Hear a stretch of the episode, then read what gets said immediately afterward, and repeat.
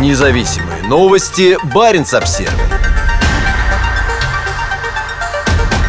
Российские рыболовные суда смогут заходить только в три норвежских порта. Норвегия принимает меры, чтобы предотвратить вывоз российскими рыболовными судами санкционной продукции из Европы. Отныне они могут заходить только в Киркенес, Тромсе и Басфьорд, и каждое судно будет в них под контролем. Серьезные события последнего времени, связанные с неприемлемой российской аннексией территории Украины, атаками на газопроводы в Балтийском море и возросшей активностью беспилотных летательных аппаратов, означают, что правительство еще больше усилило готовность, заявила в четверг днем на пресс-конференции в Осло министр иностранных дел страны Аникен Хьюитфельд. «Мы внимательно следили за российской активностью в норвежских водах и портах», отметила министр. По ее словам, закрытие направлено на то, чтобы избежать нелегального транзита товаров через Норвегию в Россию. У нас есть информация, указывающая на необходимость усиления контроля российских рыболовных судов, сказала Хьюитфельд, добавив, Россия более непредсказуема и ищет новые способы избежать режима санкций.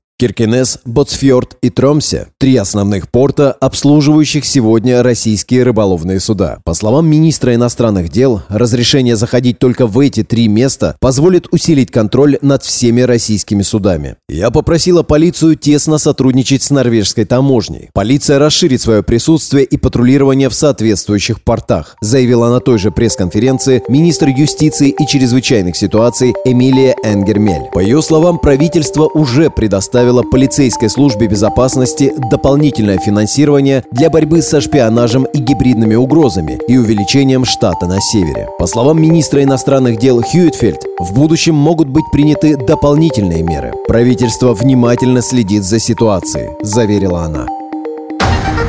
Независимые новости. Барин обсервис